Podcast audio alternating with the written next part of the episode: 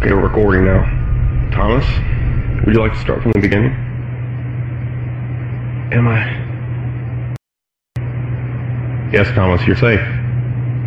Now, can you start from the beginning so that we may try to understand the events that happened? Okay. My my daughter Jessica. She'd been outside playing at a friend's house, and we only lived up the street.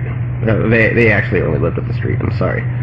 Um, it started it started to get dark out, and I had called her friend's parents that she needed to get home. They told me that she left over half hour ago.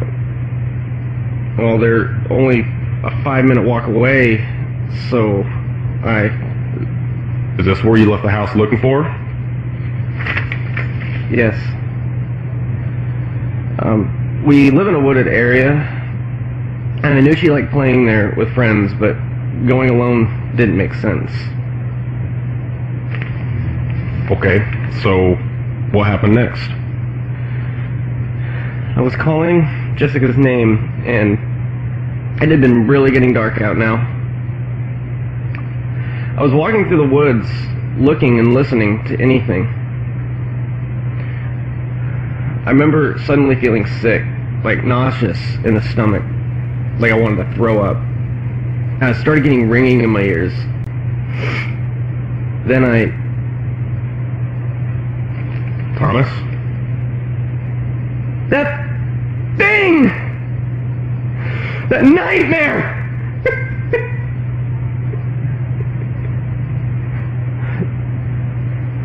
he. No, it!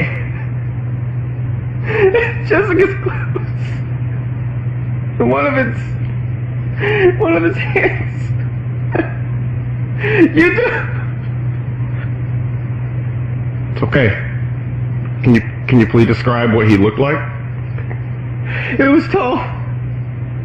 It, it appeared to be wearing a suit, but it, there's no way it was human. There's no way. the the arms are almost to the ground. I, I, I I've, ne- I've never seen anything like it. it it's it's It's okay, Thomas. You can continue. that horrible fucking face, just staring at me. But no, there was no face. There was no eyes. What did I see? Thomas, please calm your. No! No! I fucking saw you, son of a bitch! It took my Jessica! It's now coming for me! I can't sleep! I can't live! You don't know! You don't know! Oh God! Oh God! It's Thomas, calm down. Ah! It's right there! Use your Ah!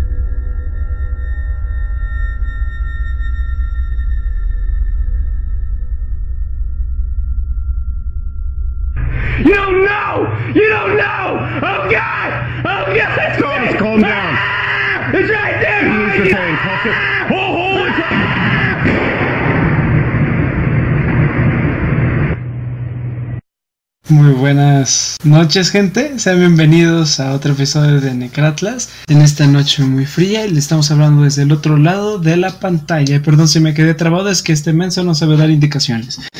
¿Cómo estás, gente? ¿Cómo están? Pendejo, tenía el micrófono apagado. Pero no sabes que esa es tu, tu enteada, ¿no? Simón, Simón, Este, Simón.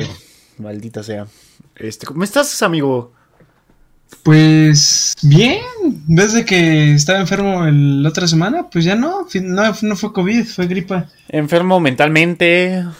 Ah, eso siempre lo estuve. Tuve depresión, maté personas, pero ya me tomé mis antidepresivos. ok, bueno. Ahorita les damos eh, contexto, ¿no? Simón, Simón. Pero sí, todo bien. ¿Tú cómo estás, Arturito? Bien, excelente, amigo mío. Con ganas de empezar este episodio. La verdad me agrada mucho el tema que vamos a tratar hoy. Pero antes que nada, deja saludar al chat. Medio sí, buenas noches. Y ya. Hola, May. Sí, anda, oye, te ves con ganas de vivir, ¿eh? Mm, La neta. muchas ganas veo. Sí, y algo malo del día de hoy es que, bueno, para mí, es que no tengo mis luces LED porque regresé de la casa y al parecer ya no funcionan estas cosas. Las mías las únicas que se ven son las verdes, porque las blancas, ve. O sea, casi no se ven. Así que. No, pues no se te ve nada, pero pues ya ni modo, pues qué otra. Y no voy a comprar otras. De por sí me voy a mudar y voy a tener que despegar esas cosas. Mm. Chale, qué, qué tontería. efecto, si no saben, ya nos vamos a vivir juntos. No, no es cierto. no, porque ni siquiera voy a pagar la renta. Te voy a cobrar, ¿eh? Si es así, te voy a cobrar Este, 500. dime cuántas chupadas y pues cada vez nos arreglamos. Mm, eh, quiero 500 pesos al mes. No mames, te los consiguen dos horas, güey. Ingresos son ingresos, ¿no? Digo, yo no sé hacer cuentas. Sí, A ver cómo Sí, se paga creo- la luz, el gas y el agua, a ver cómo se paga. Exacto, ahorita me manda 500 mensaje mi- ahorita me manda mi mensaje mujer. ¿Y cómo que 500 al mes? Cóbrale más. Eso y unas paletas. va, va, va. Yo jalo. Sí, Pero, sí. bueno, amigo mío, ¿qué tal? ¿Listo? ¿Preparado? Pues sí, la verdad es que este tema lo había dicho el. ¿Cómo se dice? Ah, y antes de empezar, eh, recuerdo que en el podcast anterior estábamos hablando de Mahatma Gandhi y de todas las cosas que hizo y la regué. Hice un comentario que sonó muy racista. Y no fue con intenciones racistas ni con pensamientos racistas, así que una gran disculpa. No fue así, no fue, no es que tenga esa mentalidad, es que me metí mucho en el chiste. Pero y aparte estaba serio- enfermito y cuando mi compa está enfermito, o sea, enfermo de... que Desorientado. tiene- Sí, se, se siente un poquito desorientado. ¿no? Pero aún así, eso no es excusa, perdón, una gran disculpa y pues intentaré, ¿cómo se dice? Eh, que cuando lleguen esos chistes no emocionarme tanto como para parecer yo el personaje. Porque muchos me dijeron que, ah, caray, ¿a poco sí piensas eso? No, no, no, me metí mucho en el chiste, así que una gran disculpa. Pero, regresando al tema, en podcast anterior habíamos dicho que íbamos a empezar este año con un tema que le gusta a este vato, que esta vez sí apoyó porque se ve que le gustan estas cosas. Apoyé un chingo, güey. Y, y esta, pues hay muchísimas historias allá afuera. O sea, aparte Pero- de las que les contamos hoy, hay un... Sí, exacto. Y bueno, incluso estas historias que les contamos tienen más historias y así, y ya ustedes deciden si quieren escuchar más, si quieren Y de escuchar esa menos. historia había a otra historia y otra historia. Y, Exacto, y que el pero familiar del compa y que no sé. o sea. Pero hay suficientes temas de estos como para que en todo el año, el primer episodio del mes, sea de esto. Es nuestro primer episodio del año, ¿va? Sí, el Oigan, hablando de eso, después del año pasado muy chingón. Un gustazo tenerlos este año de inicio con nosotros. Espero les guste un chingo este tema. Y pues bueno, es todo lo que les voy a decir. Estás loco. No, 500 patos, entonces, ¿no? ¿Te parece unos 700? Yo creo que 700 son tan bien, ¿no? Digo, para un cuarto, la neta, con servicios y todo. Y luego mantenimiento, no, yo creo que sí te tendré que cobrar mucho, ¿eh? Pero estoy siendo amable. Pero igual, de las cuentas es mi mujer, yo no. Sale pues. Ella, ella es la, ella es el hombre de la casa. Ok. Sale bandita. Vamos a hablar acerca de 1500 está bien. Mm. ¿Me los consigues así, Anel? Nah, eso sí no. Nah, entonces no te vengas. Chale. Pero, gente, vamos a hablar acerca de un tema muy nostálgico, muy famoso de allá en los 2012, 2015. Bah, Fue muy hermoso. Fue, esa época fue. God. Divina. De hecho, esa época fue la que me metió en estos temas. Por los. Exacto. Empezó a leer esas historias y algo en mí dijo. Ahí me ves en Facebook leyéndole a mi prima todo lo que leía, todo lo que encontraba. Muchas cosas eran falsas, pero no me importaba. Muy probablemente todas sean falsas. Es más, eh, estoy- creo que en mi Facebook, a ver, déjame checo. Según mal no recuerdo, tengo una foto de perfil porque en Día, en Día de Muertos, en primaria, en secundaria, había, ¿cómo se dice? Un concurso de, de disfraces. Yo no entré, pero vato me hizo hacer Jeff the Killer. No mames. Sí, me veía muy mal, pero aquí tenía mi sonrisita, mi playera Blanca. Mi Te sudadera quemaste los blanca. párpados, ¿no? No, no me los quemé, ya estaban quemados. Ah. Bueno, me pinté aquí de negro, pero me dijeron, ah, mira, este chistoso tu mapache. ok. Ah, era una época muy genial. Pero bueno, gente, ya escuchando es. Con ese nombre ya simplemente sabemos de quién estamos hablando poco. Y el tema lo dice. En efecto, amigos míos. Así que. Tú dime, Arturo, tú dime cuál, con- si quieres empezar primero o si quieres que Empieza ya, empieza ya, empieza ya. Adelante, disfruta, disfruta de este hermoso tema. Primer tema, creepypastas, Jeff the Killer. En efecto, empezamos con el buen Jeff the Killer. Así va. Después de semanas de asesinatos inexplicables, el desconocido asesino todavía ronda por este lugar. Tras las escasas pruebas encontradas, una joven afirma que sobrevivió a uno de los ataques del presunto asesino. Con valentía nos cuenta su historia. Tuve un, mal sueño y me desperté en medio de la noche. Vi que por alguna razón la ventana estaba abierta, aunque recuerdo que la cerré antes de irme a la cama. Me levanté y la cerré una vez más. Luego, simplemente me metí debajo de las sábanas y traté de volver a dormir. Fue entonces cuando tuve una sensación extraña, como si alguien me estuviese observando. Me vi hacia arriba y casi, y casi salto de la cama. Ahí descubiertos por el pequeño rayo de luz que iluminaba entre las cortinas, había un par de ojos. No eran ojos normales, sino oscuros y siniestros, bordeados de negro. En ese momento vi su boca, una sonrisa tan, tan ancha, tan horrenda, que hizo que todos los pelos del cuerpo se me erizaran.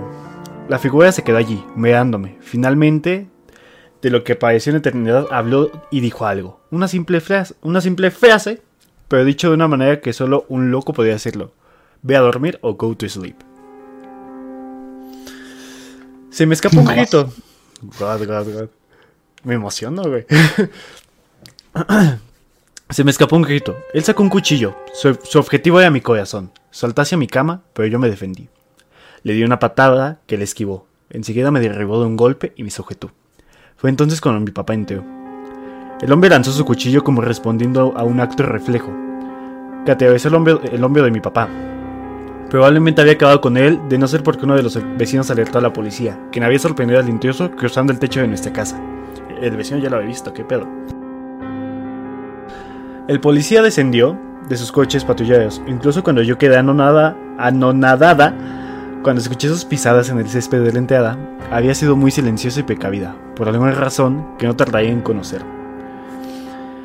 El hombre se volteó mientras la puerta principal se quebraba ante los golpes de la policía armados y huyó por el pasillo. Escuché un ruido como si se hubiese roto un cristal. Cuando salí de mi cuarto, vi que la ventana que estaba apuntando hacia la parte posterior de mi casa se había roto.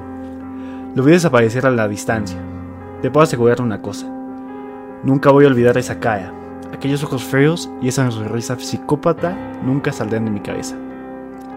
La policía todavía estaba en la búsqueda de este hombre. Si ves que alguien encaja con la descripción del sujeto de esta anécdota, por favor ponte en contacto con el departamento de policía local. Ya ven qué tan interesante está esto que hasta Arturo leyó bien por primera vez. Medio, porque acabo de comer y como que todavía tengo la comida. No, no, no, calla, que me acabo de comer. Se escucha inmediatamente bien que hasta lo leíste con pasión. Me, me excito. Este, ¿Cómo robo? ah, bueno, ya. Eh, pero primero que nada, banda, si quieren escuchar un poquito más la historia y todo eso, que la neta la historia está bien, bien, bien jalada. Pues Esta adelante, es una mamada. La verdad es un es para reírse, la neta. O sea, en Pero- aquel entonces, pues era así como de no mames. Y ¿no? así como, de, no puede ser. Voy a basar mi personalidad en este sujeto. Sí, voy a cenar toda mi familia. Exacto, no. Pero, pues la verdad, este. ¿Qué, pues, ¿qué, qué podemos comentar de este creepypasta? Pero es que es que ese que pasta empezó todo. Bueno, no empezó todo, pero es de los No, más no, no, el, conocidos. que, el que empezó todo fue el de Slenderman. Que por si no lo saben, pero- eh, que no lo saben, al inicio de este podcast se pusimos un audio del. Un audio supuestamente real de la aparición de Slenderman en un interrogatorio de oficina. Que por cierto, esa leyenda está. Es muy triste cómo es que se han gastado ese vato. Sí, sí, sí, sí. Este, la verdad, sí, al chile sí. Sí, También esa- hablando de Slenderman, le hicieron una película por ahí. Creo que dos. Una es más vieja y otra es un poquito más actual. Y está de la verdad. No, creo que esa le hicieron una nada más. Una oficialmente así. Una oficialmente, pero la otra fue así como de. Ah, somos niños y vamos a hacerla. Ah, sí, bueno, pero yo creo que salió mejor que la de Sony. Yo creo que sí. Sí, exacto. la porque además estrenaron esa película que por 2016, 2018. 2016. ¿no? 2018, güey, porque yo, yo la fui a ver con el mulato, güey. Mm, y justamente fue cuando fueron seis años después de que todo el creepypasta estaba en su apogeo. Yo recuerdo que mi compa el Sammy, así se llama, el Sammy está, y yo estábamos ahí el laboratorio de inglés, supuestamente para aprender inglés. Y no solamente nos emocionamos de, miren banda, miren, miren, van a sacar una película de Slenderman. Es Era que- puro es que- fanfic, ¿no? Pero Sí, sí, sí, sí, sí. ya sé. ah, es que sí estaba genial. Es más, hasta veías en los, en los mods de Minecraft. No ma, ¿estará en mi mundo? Sí, ¿Cómo le sí, hacen? sí, ya sé, güey. Yo bien inútil me los creía, güey. Yo No también. mames. También con el de Herobrine, ese sí me lo creía yo. Sí, yo también. Yo, yo siempre pensé que me iba a aparecer un, un, Herobrine, pero no. Sí, yo también, pero pues mods. no. Sí, no, yo no sabía cómo instalar los mods, solamente veía al juega Germán jugar Slenderman y creo que había una especie de, de crossover con Jeff the Killer en, una- en un nivel. Ujú, Sí, sí, sí, me acuerdo. Pero bueno, fueron buenos bueno. tiempos. Sí, fueron demasiados buenos. Y este creepypasta, recuerdo, ¿cómo fue la primera vez de que escuchaste de este? En la secundaria. ¿Pero ¿Cómo fue? Cuenta, O sea, estaba, estaba en taller de electrónica y mi compa, el Luis Daniel, que siempre me molestaba, pero era como mi compa, pero me molestaba. Nunca entendí esa relación amor-odio, güey. ok. Este, nunca lo entendí, güey. Este, me decía, güey, ya leíste este creepypasta, güey. Yo, ¿de qué es esa madre, güey? ¿No? Y me dice, pues un creepypasta es algo que te da miedo, güey, pero yo creo que es real, güey. O sea, y me mostró la historia de esta chava, güey, ¿no? Ujú. Yo dije, ¿y ese güey quién es, no? Se ve bien cab- Y me quedé viendo su cara como cinco minutos. Dije, nah, güey, no puede ser real, güey. Y, y ya, ya mi mente fue como de sí, güey, puede que sí, güey. Ya me metí más y más y más y más y más. Y luego el Town, güey. Ahí fue cuando conocí a Town, güey, porque Town, Mm. su, el logo de su canal es, el, es el- Ah, la sí. cara de Jeff the Killer con, en Minecraft. Y pues Sí, ya sí. ahí me metí. ¿Tú? Simón, yo cuando lo conocí, es una historia muy rara, ¿eh? Porque primero que me mostró los creepypastas, pues mi compa el Sam me dice, mira, aquí está Slenderman, ¿quién es Slenderman? Pues fíjate que es un vato súper alto, con tentáculos que roba niños. Y si es real. ¿Qué? ¿Cómo? Y también eh, de- había un vato bien raro que se cortaba aquí los brazos. Tiene marcas así, bien raros. No mames, una navaja. Creo que sí, ¿eh? Pero no se llama. Le decíamos el.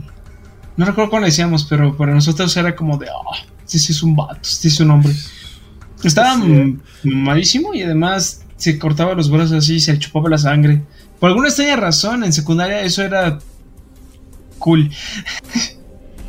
Bueno, yo me acuerdo que si se autolesionaba tenía depresión del mal, ¿no? Pero bueno. Sí, sí, pero bueno, en esos entonces como que la autodepresión era como algo muy así de wow, Wow. qué güey. Para las chicas es como de ay, tiene problemas, es tan sexy. y de hecho creo que creo que por eso le traje a mi morra. No, no es cierto. ¿Cómo? no, no es cierto, no es cierto. Pero sí, antes estoy muy seguro que to- casi todas las morras como de ay, sí tiene problemas mentales. Ah, Hazme 10 hijos, pégame, golpéame y abandóname. mm. casi casi. Pero me enteré de este creepypasta porque mi tío me lo mandó. ¿Cómo así, Un tío así como de treinta y tantos años que me dice, sobrino, mándale esto a tu mamá, esto es muy importante. Y me mandó esto. Y porque se lo creyó el vato, porque me leyó la historia de esta niña. Que de hecho creepypasta no venía como en historia de Facebook ni enlace, venía como, como, ¿cómo se llama? Eh, artículo de periódico. Sí, y me sí, mandó la imagen y es como de, no puede ser, ¿es en serio? ¿Es en serio? Y mostraban ahí abajo la foto del Jeff. No sé, era falso, pero pues ahí estaba el Jeff. Y yo sí me asusté, vato. Yo sí estaba así como, no puede ser, no puede ser. Y luego pues, escuché al Samuel decirme, ah, sí, sí, es más, hasta Town habla de esto. ¿Quién es Town? Ah, pues. Es que sí, ahí es cuando empiezas, güey, con el town. Y ya me metí en todo eso. Hasta que después sacaron el Slenderman contra Jeff the Killer y dije, ah, esto es falso. Sí, me arruinaron un terror muy fuerte. ¿Pero qué está chida. Ajá, pero sigue. No, no está chida, la. O sea, sea, me al gustó como la sí contó estaba- Town, güey. O sea, a mí me gustó como la contó Town en esos entonces, ¿ok? Ah, sí, sí, claro, pero es un chamaco de 13 años, no manches. Mi mis sobrinos tienen 13 años y es como de, ay, sí, sí, un cuchillo, sácate. Pero bueno, no, pues bueno, no, les- no les pego ni nada, pero pues, están chicos todavía. Todavía no les puedo pegarle. Exacto, todavía no les puedo pagar hasta que tengan 18. ¿Cómo, cómo? 21 para los gringos. Ese güey. Pero bueno, amigo mío, coméntame, cuéntame a qué otro creepypasta vamos. Este jamás lo había escuchado hasta que tú me lo dijiste. Sí, te lo dije yo. Jamás vida. Así que vamos a leerlo. El piso 11. El edificio donde se mudó Miguel solo poseía un ascensor. Esto habría podido ser un inconveniente considerando los 11 pisos que tenía el lugar, mas al no haber muchos inquilinos nunca se presentaron problemas. Cuando Miguel llegó se encontró a un anciano fregando el piso a la entrada. Siendo de noche era muy extraño encontrar a alguien trabajando esas horas, en los casos de Arturo, así que supuso que el trabajo del anciano ocupaba tiempo completo. Sin darle importancia, Miguel se dispuso a ir a su habitación ubicada en el piso 10 del edificio.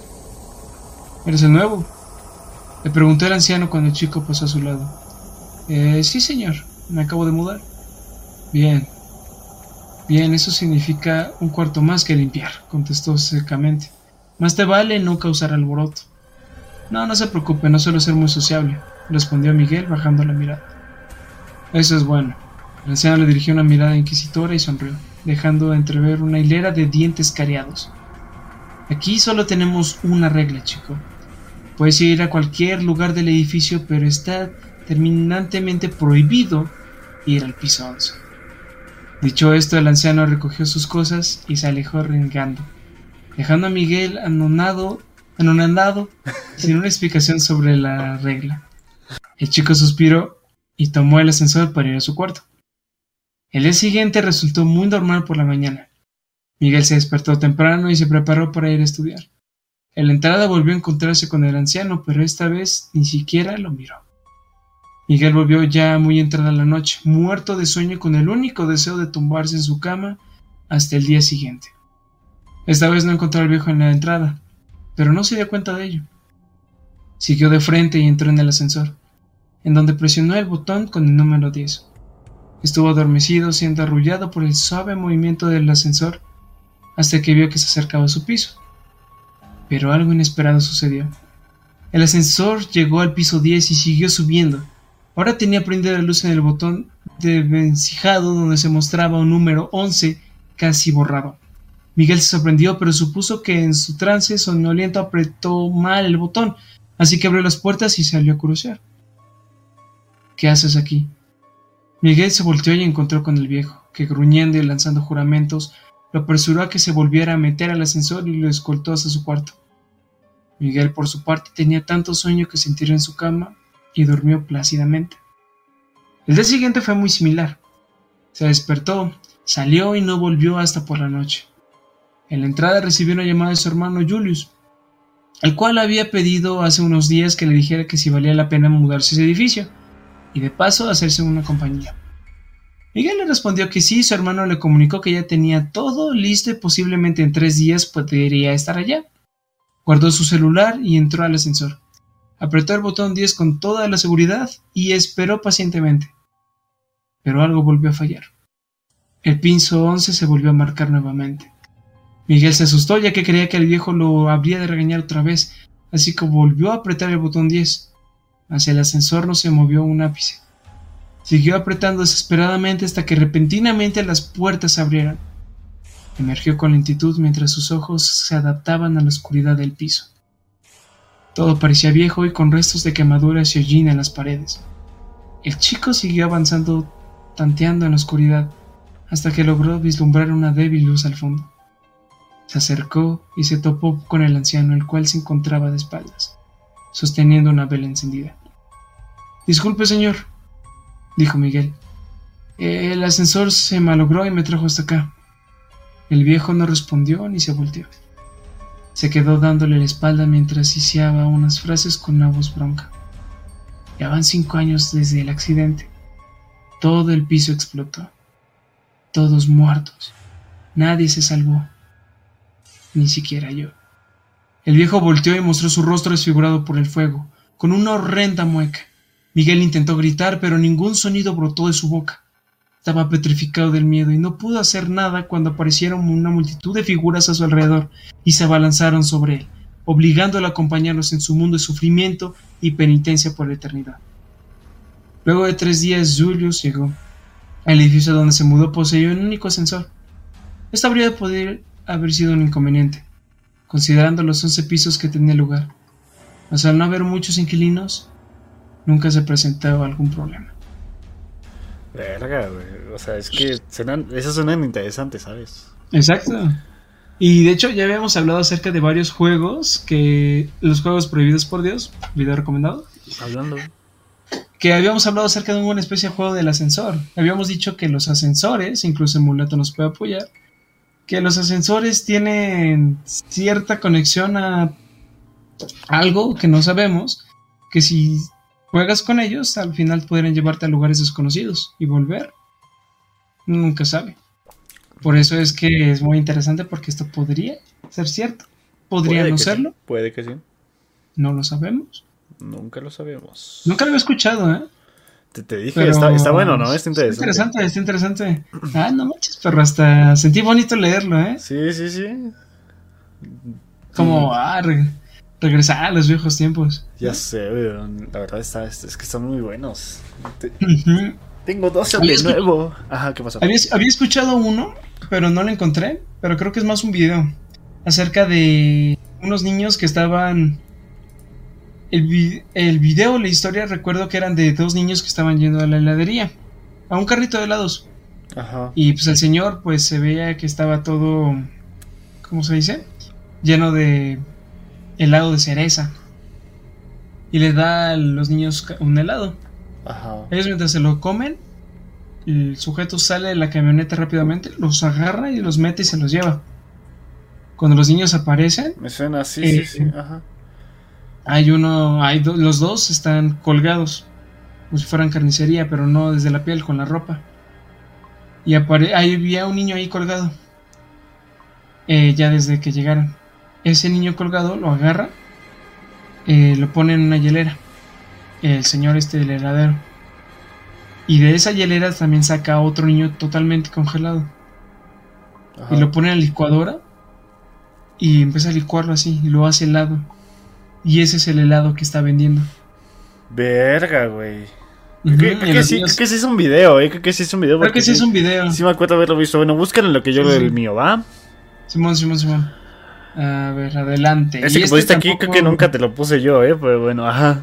¿Qué cosa del ¿El de video? Backrooms? ¿Te lo puse yo? Ah, no, no, ese yo lo escuché por ahí. Pero nunca Ah. lo entendí. Ok, vamos si lo entendemos.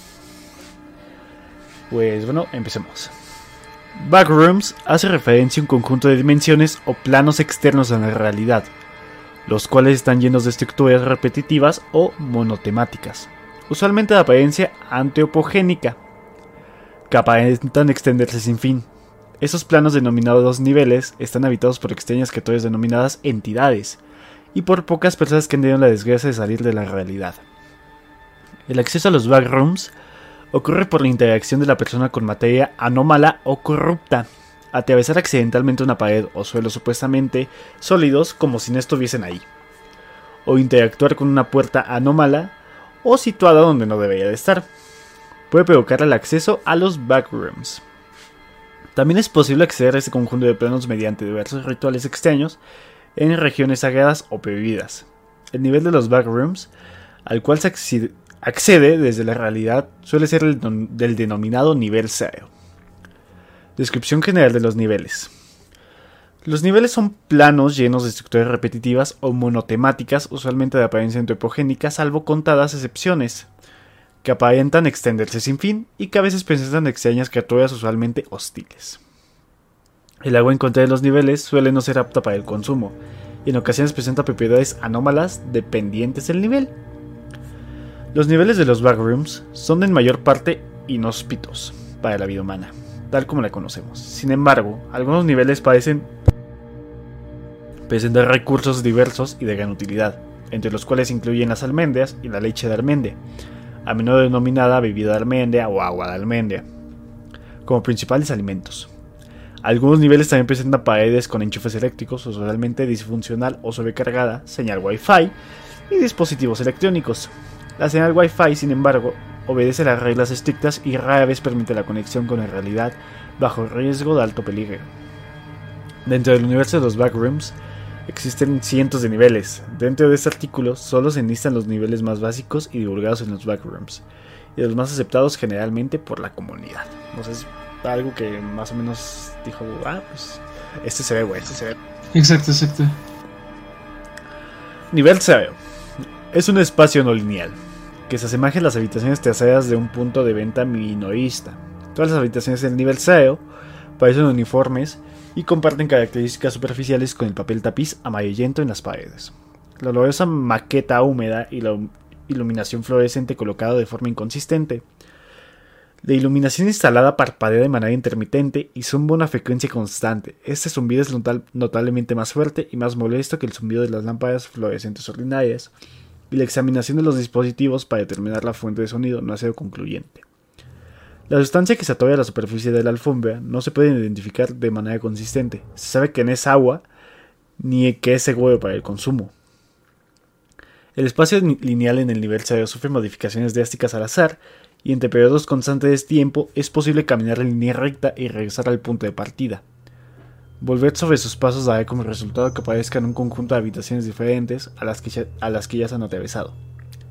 Debido a esto y a la similitud visual entre las habitaciones, la navegación consistente es extremadamente difícil. Dispositivos como brújulas y localizadores GPS no funcionan dentro de este nivel y las comunicaciones por radio están distorsionadas y no son confiables. El nivel 0 parece estar completamente desprovisto de vida. A pesar de que es la entrada principal a los backrooms, nunca se ha informado del contacto con otras personas dentro del nivel. Presumiblemente, un gran número de personas han muerto antes de salir. Las causas más probables son la deshidratación, el hambre y el trauma psicológico, debido a la privación sensorial y el aislamiento. Sin embargo, no se reportó cada vez de esas hipotéticas muertes. Las, alucinaciones son comunes dentro del nivel 0.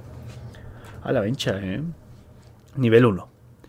El nivel 1 es un almacén grande y en expansión que cuenta con pisos y paredes de concreto, barras de refuerzo expuestas y una niebla que cuelga a poca altura, sin una fuente discernible.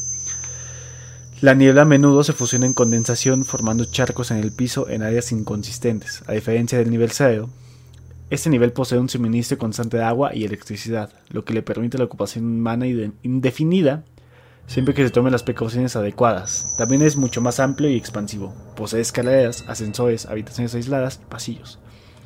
Las cajas de suministros aparecen y desaparecen aleatoriamente dentro del mismo que a menudo contienen una mezcla de elementos vitales como comida, agua de almendras, batería, lonas, armamento, ropa, suministros médicos y suministros médicos, y objetos sin sentido, piezas de automóvil, cajas de crayones, jeringas usadas, papel parcialmente quemado, ratones vivos, cordones de zapatos, monedas sueltas, mechones de cabello humano, etc.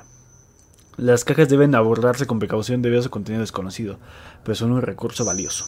Además, en paredes y suelos aparecen pinturas y dibujos toscos sin origen ni significado aparentes. Se sabe que cambian de apariencia y desaparecen cuando no están en una línea de visión directa o cuando no están iluminados. Los artefactos de iluminación dentro del nivel 1 son propensos a parpadear y fallar a intervalos inconsistentes. Cuando esto ocurre, los suministros pueden desaparecer inexplicablemente y las entidades hostiles pueden aparecer inesperadamente también. Esas entidades rara vez atacan en grupos y tienden a evitar la luz. Las grandes concentraciones de personas o las grandes concentraciones de personas. Se recomienda llevar una fuente de luz confiable y dormir sosteniendo cualquier artículo que no se desee perder. En el nivel 2, que es el último. Bueno, hay muchos, pero pues es el último que tenemos. El nivel 2.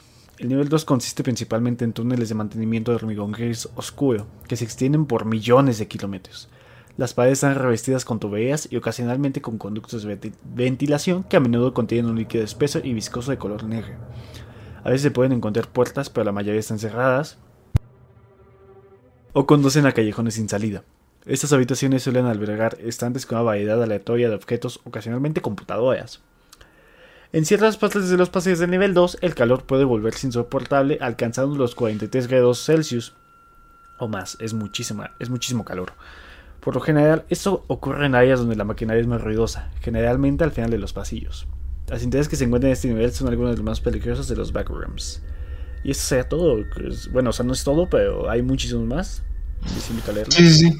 Pero eso ya es como otros niveles. Y la verdad, por lo que yo entendí, los backrooms son algo donde supuestamente nosotros ya hemos estado. De hecho, cada nivel parece un cuarto en el cual en algún sueño, en algún lugar, ya hemos estado presentes. Que yo sepa, no recuerdo bien. Sí, sí, sí. Ahorita sigo sin el, el chile. Che, no, puede que sí.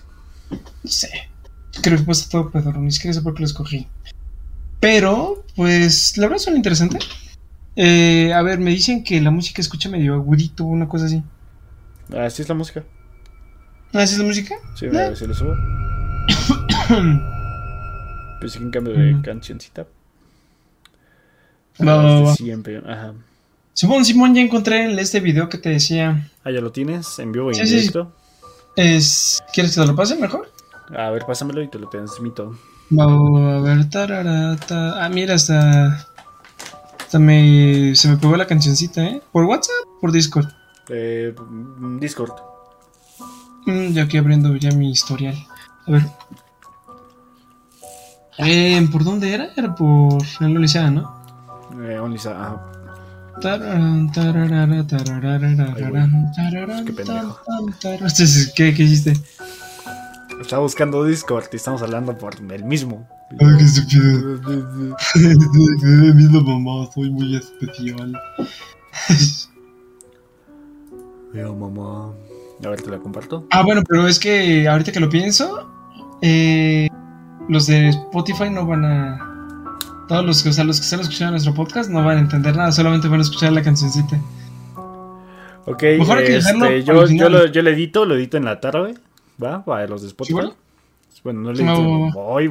mucha mañana si tengo tiempo y no hago nada, pues lo edito mañana. Ok, ok, ok, vamos a confiar en nuestro editor de video. Pero va, va, va, Y de hay que ponerle, que ponerlo. Así de audio. Así que los de Spotify, los vemos en un ratito. Va. Bien junto con las creepypastas y todo. Pero, ¿qué te parece si nos van a guacatelas? Ay, se te antojó, no te hagas. ¿Qué? No, el chat. ¿Qué dijo? Pero dice Guacatelas. Nah, es- está chido. A ver, ¿qué tal si vamos con ahora una sección que ya se hizo muy importante? Claro Unos sí, cuantos amigo. datos curiosos. En efecto, amigo mío, cuéntamelos ahora tú. tú no es investigaste nada. Es el día Es opuesto. el día opuesto. Muy bien, la verdad no sé si estos ya los hayamos dicho, los investigué así de la nada, pero yo creo que no. ¿Qué te parece este? Un episodio de Plaza Sésamo en el 76 tuvo que ser sacado del aire porque asustó demasiado a los niños. Ahí yo veo. En él. te cuento que eso ya los había dicho. Ah, sí, cierto, ¿verdad? El de la bruja, ¿verdad? Sí, sí, sí. A ver, vamos a ver. En el 94, un hombre vestido con una bata negra y una lanza fue arrestado por permanecer mirando a la ventana de un asilo de un anciano durante un día. ¿Ya lo habíamos dicho? Todos los de esa página ya, ya los había dicho. No, ¿es neta que desde esa página ya lo sacaste? Ese día lo saqué porque fue como, es que no investigué nada y... Eres un desgraciado. No puede ser. Es que todo lo que me parece son de. A ver, ¿qué te parece este? ¿Qué tal en vez de unos de terror, qué te parece unos del cuerpo humano? A ver, Ya que estamos así, así como de. sin- no puede ser. Pero bueno. El miedo tiene una función positiva. Si sobrevivimos es gracias al miedo. A esa sensación que nos hace apartarnos cuando intuimos una amenaza. Y no, solo en el aspecto físico, también nos protege en el ámbito emocional. Cuando nos alejamos de las personas tóxicas o potencialmente peligrosas para nuestra autoestima, cuando salimos corriendo en situaciones para las que no estamos preparadas. Por ejemplo, los vatos tóxicos, banda, aléjense de esos. Eh, sí, no, eh, no, no, nunca se metan con uno. Y nunca sean uno. Nunca sean uno, es muy malo eso. Mata- corrompe el corazón. Mátale A al ver, ¿qué te parece? El miedo genera cambios físicos. No mames. Cuando tenemos miedo, se produce una serie de cambios en nuestro organismo que hacen que se te haga más chica. No, no es cierto. Que se originan en el sistema límbico y se producen en un aumento de presión arterial. Dilatación de pupila, eso sí es cierto. Taquicardia, también es cierto. Cambios en la tensión muscular, en algunos casos te puede paralizar físicamente. Porque algunas funciones del cuerpo se detienen. Verga, güey. Sí, sí, ser. sí. Sí, yo creo que sí. Recuerdo que una vez asusté a mi hermana y sí vi como los ojos se le hicieron así como de anime. Así, ¡ay! Tú llama- llámame. Sí, sí, así viendo su vida a los 5 años, toda aburrida. También se observa un cambio de la percepción de la realidad. En esos casos en los que el miedo sobrepasa los límites de lo razonable. Si tienes miedo de una araña... Vato, ¿recuerdas que te dije que había una araña en mi cuarto? ya no está. Ya no está. Oh, no. Se veía venir. ¡Au! ¿No está arriba? Que esa araña estaba grande, ¿eh? Si le tienes miedo a una araña, mm, es porque tu mente lo procesa como una amenaza y lo más probable es que la ves de un tamaño más grande de lo que en realidad es. No, esta sí está grande. Te lo juro, güey. Te lo juro, está así. Ese, güey. Hasta ¿Cómo? me habla. Se llama Charlotte. Eh, a ver, el miedo de los niños, como se ha dicho antes, sobre, que so- sobrevive gracias al miedo. Ay. Pero claro está que todos nuestros miedos se desarrollan desde el momento en que nacemos. Por no decir que antes. Los miedos más comunes en la infancia son arañas y oscuridad, que ocurren casi de forma instintiva, al igual que ese miedo al abandono. Chale, te están hablando, ¿eh? ¿Por qué, amigo? Pues no sé, dile a tu jefe. ¿Cómo? ¿Cómo? Otros miedos de los niños, como el temor a tener un monstruo debajo de la cama, no se originan por instinto, sino por terribles historias que les contamos antes de dormir. Falso. Falso, falso, falso, falso. Yo recuerdo que había un vato en primaria que aseguraba que había algo debajo de su cama. Así como, y nos describía así como, no, es que lo que está debajo de mi cama siempre se pone de esta forma. Y su cuello está al revés. Ay, que no diga Es- sí, sí, sí, sí, sí. Pero ¿sabes qué es lo feo? ¿Qué? Que en preparatoria una vez pues salimos así como un grupito de amigos, secreto por así decirlo, de ahí de primaria. Y cuando salimos, pues él me dice, no, esa cosa sigue abajo de mi cama. Como ah, perro. ¿Neta? ¿Y cómo está? Así, volteado. Pero ahora sonríe. "Ah, No friegues. Tú le preguntaste cómo estás ella comió. Mm, casi, casi. Como de, él no te abandonó, ¿verdad? A ver. ¿Cuáles son los miedos más comunes? Hay miedos que si bien no llegan a ser universales, sí se encuentran frecuentemente en casi todas las esquinas del mundo. ¿Sabes cuál es ese el más común? ¿Cuál? Además de, además de las fobias como el de las arañas y el volar. ¿La El altura? más común. No, el más común es el miedo a la muerte. A ver, me mandaron unos dos. En Pakistán, un juez encontró culpable al asesino en serie, Javed Laval, del asesinato de 100 niños. El asesino fue sentenciado a ser estrangulado con una cadena de hierro, cortado en pedazos y disuelto en ácido delante de los padres de las víctimas. ¿Cómo por qué? ¿Por qué no? Como de, ah, sí me mataron a mi niño, a ver, quiero ver un espectáculo yo también. ¿Cómo, cómo? A ver qué se siente. Ok. De 1939 a 1940, Leonardo Cianciulli, de Montella, al sur de Italia, asesinó a tres mujeres de la mediana edad y con una de ellas elaboró barras de jabón y distribuyó entre sus amigos. Como el Hitler que hacía chaquetas de judíos. Hablando, hablando de. Creo que tengo un dato así que me lo saqué de no sé dónde. Este. Ah, que lo vi en un streaming de alguien. Este es muy famoso. Pero. El chiste es que un señor. O sea, tenía. Era un señor muy, muy, muy pobre, güey. ¿No? Ajá. Este. Y pues tenía. Como cuatro hijas, güey. A su esposa, güey. Pero dijo: ¿y si vendo mayonesa, güey? Adivina de qué la hacía. Ah, sí, sí, sí, recuerdo que lo hacía de, De cum. de sus mecos. De sus Sí, sí, mecarros, me acuerdo sí, que sí, incluso todo el pueblo ahí decía, ah, sí, la mayonesa de este bote está riquísima y todo. Sí, sí. ¿Eh? La encuentres en internet. Vale muchísimo, güey. O sea, se vende por mucho su mayonesa, güey. Sí, sí, porque según sí está rica, pero está hecho de porquerías. Y que yo sepa, ese vato se hacía incesto, ¿no? Mm, sí, Eh, también. sí, ah, sí. sí, con los bebés. Ah, también los metí en la mayonesa. Ah, sí, que... No, con los bebés, no, con los fetos. Bueno, con los fetos. ay, Bueno, A ver, sí, otro. con los fetos. A ver, Pero sí. que dicen que está medio fumado. Después de que su esposa lo dejara por otro hombre, Albert Fish se clavó agujas en la ingle y el abdomen. Se golpeó con una tabla con clavos e introdujo en su anus un trozo de tela empapado con un líquido inflamable para luego prenderle fuego. Aquí nos preguntamos, ¿qué harían ustedes? ¿Como por? Sí, ya sé, ¿eh? él es el molotov, se fue a la, ca- a la casa de su vieja y es como de, órale, paz. Sí, güey. Pero están buenos, ¿eh? están mejores que los que investigué yo. Al chile sí. Sí, la neta sí. Sí, Sí. después ya aparecen como los miedos más raros, como la santofobia. ¿Sabes cuál es ese? ¿El miedo a Santa Claus? No, el miedo al color amarillo. ¿Cómo? La hombrofobia. No homofobia, hombrofobia. ¿A los ornitorrincos? No a la lluvia. Lluvia Y esta es la más rara.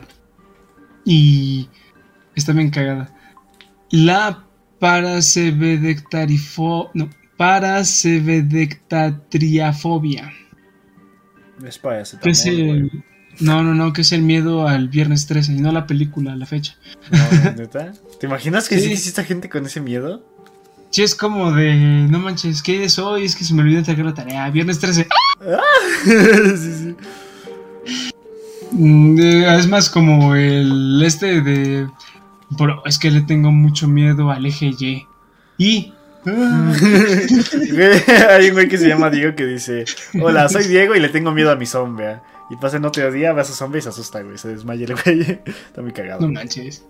Qué, qué- qué raro. Pero sí, bueno, estos son algunos datitos curiosos que nos los sacamos de la manga y muchísimas gracias por habernos dado material porque la verdad sí lo necesitábamos. Y gente, si ustedes quieren apoyarnos un poquito con el material durante el stream, incluso escuchando el podcast si quieren alguna sugerencia, algún tema que se les venga a la cabeza o alguna anécdota que quieran contarnos, aquí abajito está nuestro número de teléfono que para los que son de otro país, el ADA es de México, es el más 52. Y el número es el siguiente: 729-314-9800. ¿Cuál es el número? Otra vez: 729 eh, 3149-800. No lo dije de la misma forma, pero se entiende. En efecto, ahí Y nos pueden también- mandar sus historias, imágenes, fotos, videos, lo que sea.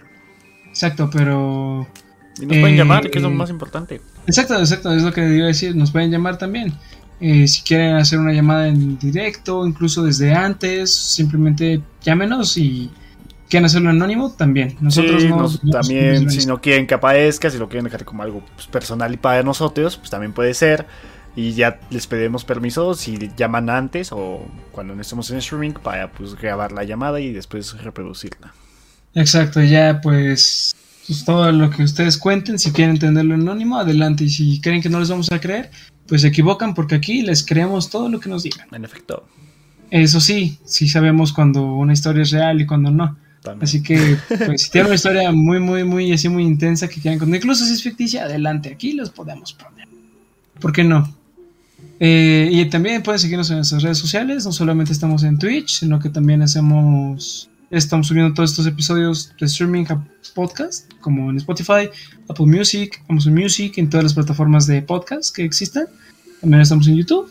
Y redes sociales, estamos en Facebook, que no he subido nada en Facebook, ahorita que lo pienso. Pero ya tenemos cuatro me gustas de esta semana. Uh, De hecho, sí, creo que tenemos que tenemos que subir el enlace de Spotify y todo. Pero Bueno, yo me encargo yo. También tenemos Instagram, que lo ocupamos para subir historias, más que nada. Y tenemos SMS, la neta. WhatsApp, No. WhatsApp. Ya, ya, pues te iba a decir Twitter, pero no hay para no, no tenemos Tinder. ¿Cómo? Ahí si nos ven, nos dan match, ¿va?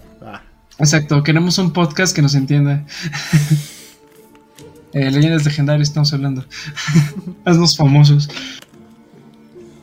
Y bueno, Este, pero bueno, amigo mío, continuando con los creepypastas, buenos datos te aventaste, amigazo. Háblame del tuyo. ¿Cuál nos traes el día de hoy? he escuchado acerca de Siren Head. Eh, la primera vez vi una imagen, pero nunca la entendí porque no viene con contexto y dije, pues bueno. Y pues ya. Estas imágenes, estas imágenes se han hecho muy populares en los últimos años porque pues al parecer son imágenes reales y en el fondo se ve una especie de criatura que no se sabe qué es. Siren Head es, como su nombre lo dice, tiene una cabeza de sirena. Su descripción es un ser totalmente delgado, alto, podría decirse como una especie de Slenderman, pero muchísimo más alto, que vive en los bosques y se confunde con las sirenas de guardabosques. Y se dice que siempre hace un sonido totalmente raro, diferente, como música, una alarma, incluso de voces, para atrapar a sus presas y asesinarlas. Y aquí van algunos registros de lo que se sabe. Ok, háblame de. Y esos son los creepypastas que a los que conocí. 1966. Su primer encuentro oficial se, se, ubica en Arizona, en Estados Unidos, en el año de 1966. Una familia viajaba por la carretera en uno de los desiertos y vieron, confundidos, una extraña figura. Tenía en la cabeza un altavoz, un cuerpo alto y delgado y se hallaba completamente estático. Se asustaron bastante, pero fueron capaces de tomar una fotografía y difundirla muchísimo tiempo después. Okay. Luego les mostramos una fotografía. Eh, tú haces las miniaturas de YouTube, ¿no? Ah, sí. Solamente pon la foto ahí de esa okay. Y ponle 100% real, no fake. Ajá. Eh, 1978. Una niña de 8 años llamada Catherine se perdió en el bosque cercano a su hogar. Después de que fueron investigados unos extraños sonidos provenientes de aquel lugar, la hermana de la joven afirmó que escuchó la voz de su madre y agregó que sonaba mal, como una especie de eco. Esta voz las llamaba y Catherine nunca pudo ser encontrada. 1984.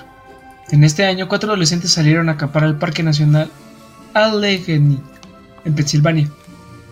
Todos ellos desaparecieron y tras ser reportados como perdidos, uno de los jóvenes apareció en la puerta de su casa diciendo que ellos fueron atacados en el bosque por una criatura gigante.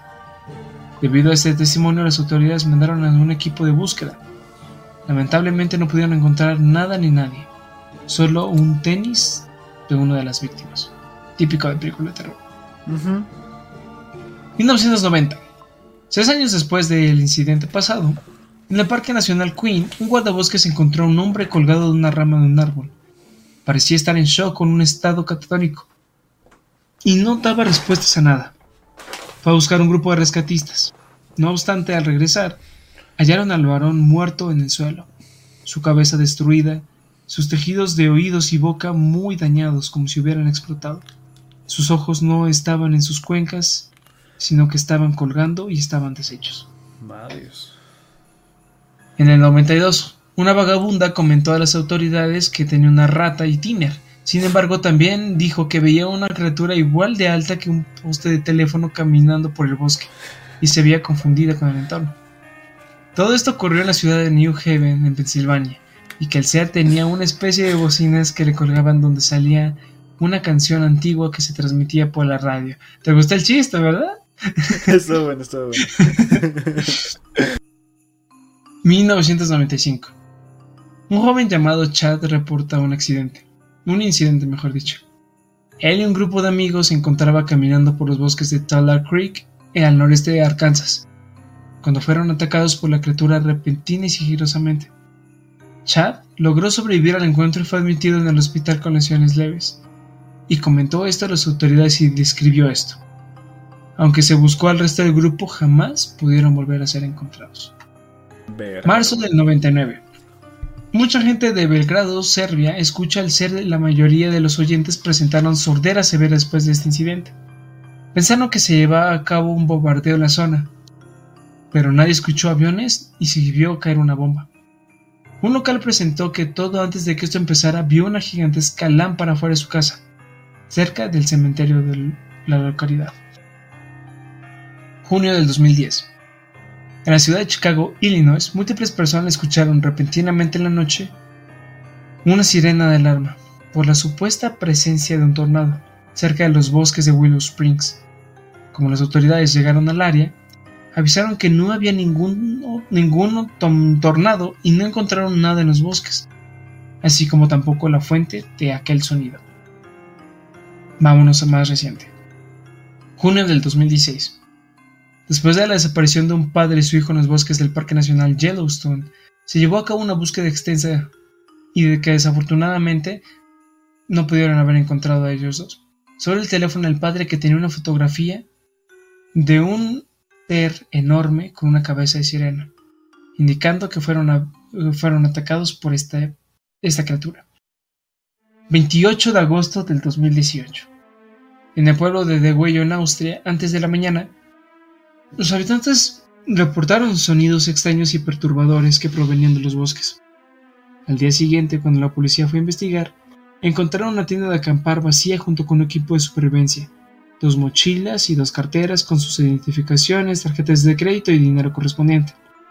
Pertenecían unos hombres llamados Joaquín Müller y Bruno Kofler, residentes de ese pueblo. Son algunas historias que aparecen de Siren Sin embargo, se dice, se dice, que esta criatura solamente es uno de muchísimos otros, de otras criaturas escondidas y que son totalmente inimaginables. Son criaturas que se les han alcanzado a dar fotos, retratos, todo eso. Sin embargo, todas estas criaturas tienen un mensaje que dar. Y son parte de un plan cósmico que nosotros no entendemos. Sin embargo, esta no es la otra criatura, según cuentan, sino la siguiente a las que, la que va a hablar Arturo es otra criatura muchísimo peor que esta. No te miento, en mi vida había escuchado de, esta, pero bueno. Adelante, bro. Este, empecemos con Cartoon Cat. Diario de Lilia, 2 de octubre del 2019. Acabo de salir. Siento como mi corazón se contiene por lo que acaba de pasar. No entenderán esto. Lo que vi no puede ser entendido. Algo horroroso. ¿Cómo explicas una criatura pasando de la, de la comedia a torturar a un ser como si, no, como si fuese un chiste? Trataré de ser lo más descriptivo posible. Estaba con mi compañero, el investigador Lucas Stein. Investigamos una oleada de asesinatos crueles e inhumanos. Como si una criatura se tratase. Los cuerpos tenían el aspecto de una vieja animación. Nuestra información nos había guiado hacia una vieja fábrica de Kobe mi compañero estaba preocupado, pero se notaba la determinación en sus ojos. Ambos sentemos con cautela. Era un reconocimiento, no una captura ni una amenaza. Llevábamos unas cuantas balas. Yo tenía un revólver y una pequeña cámara. No había tenido el celular a ese porque no me sentía cómodo. Mientras él, a pesar de ser joven, llevaba una QBZ-95. Acaricié mi arma, me relajó un poco. Caminamos por los pasillos. Olía como aceite desgastado un cobella muy oxidado. No me acuerdo de la palabra. Lucas tenía la mano en el bolsillo listo para sacar el arma. Extraña esa emoción juvenil. Mirábamos a nuestro alrededor. Parecía estar listo para derrumbarse. Se veía en el material ladrillos que saltaban el polvo, vigas y tablones de madera cubiertos por hongos, y un charco de tinta mezclado con un líquido algo rojo. Cruzamos miradas. Él tenía una preocupación y curiosidad. Él tenía una de preocupación y curiosidad. Puede notar cierta decepción y emoción en sus piernas. Parecía que querían irse, pero que a la vez deseaban caminar por todo el lugar por algo interesante. Continuamos con tranquilidad. No parecía que se pudiese acceder a un segundo piso, pero no íbamos a ir más allá. Hasta que escuchamos como una patada. Entonces Lucas sacó solamente su arma mientras nos íbamos acercando. Lo que vimos parecía haber salido de una pesadilla, o de un dibujante que había hecho un mal trabajo con el gato Félix. Pero que aún así se esforzó en dibujar una sonrisa asquerosa y caricaturesca. Estaba cubierto por una leve luz. Era de una estatura anormalmente alta. Su cabeza no quedaba con su cuerpo. Llevaba en su mano un pedazo de tinta hirviendo. Al frente suyo había una mujer. No podía hablar, pero su vestimenta era en blanco y negro. Tenía la cara y los besos como dibujados con unos característicos guantes rojos y, quemados. Sus ojos parecían reventados de tanto llorar o de tanta tinta que se le colocó, como si se lo hubiese tratado de pintar las cuencas. A su alrededor estaba un perro muy largo, o era un perro normal, al que se le trató de estear, al punto en que estaba partiendo a la mitad, pero se le cubrió con papel de dibujo antiguo de un color similar al de su pelo. Desbordaba un, líquido por el suelo, que en oscuridad no se sabía si era sangre o tinta. Parecía como si se tratase de una escena en la que el perro se había tragado algo y ella tenía que sacárselo. Lucas me meó, estaba a punto de vomitar. Sus ojos reflejaban terror, un terror indescriptible. Me da la chica que, por cierto, no se movía. No sé si estaba muerta o inconsciente, pero el gato se fue al ver que ella no mostraba ningún movimiento. Tal vez a buscar alguna linterna mágica para hacer que se mueva, pero se fue con esa espeluznante sonrisa en el rostro. Mi compañera y yo nos acercamos a la chica. Me quedé mirando por si esa cosa regresaba, mientras Lucas registraba si estaba con vida. Yo me acerqué al perro, de no ser porque mi padre era un fanático de la animación, no había podido saber qué era lo que le habían hecho ese pobre animal. El pobre hombre tomó a la mujer en sus brazos y me dijo que la llevásemos al hospital. Yo saqué mi cámara y le saqué una fotografía del inocente canino, en esa posición de sufrimiento. Ahí le respondí que teníamos las pruebas suficientes para tener refuerzos. Me acerqué a él y una vez juntos comenzamos a caminar. Parece que le cortó las cuerdas vocales, me dijo. Yo solo me iba con espanto. Salíamos de la zona abierta. Estábamos en los pasillos. Yo revisaba la foto del pobre animal mientras apuntaba hacia el frente con la linterna. Lucas iba cambiando cada tanto el brazo con el cual cargaba la chica. Salimos de la fábrica y mi corazón comenzaba a calmarse. Aunque la oscuridad nos limitaba la vista, entonces escuché un sonido detrás nuestro. Me di vuelta, apunté con la linterna e instintivamente saqué una foto. Empuñé mi arma y comencé a disparar mientras iba retrocediendo. Lucas corrió hacia el auto. Había que poner a salvo a la chica. Al gato no pareció gustarle que, esto, que nos estuviésemos llevando su trabajo. Verga, güey, ¿qué pedo con...? Ok. Perdón, güey. Vi mi madre este y me asusté. Ah, perro. Este... Eh, ok, entonces me al suelo y se lanzó una velocidad increíble y en cuatro patas, hacia Lucas. Lo atrapó con esos dedos largos y raros al moverse. Mi compañero solo gritaba, me levanté y continué disparando. Lucas gritaba mientras el monstruo se los llevaba. Sacó su arma solo para que el cartoon le arrancara la mano de una mordida.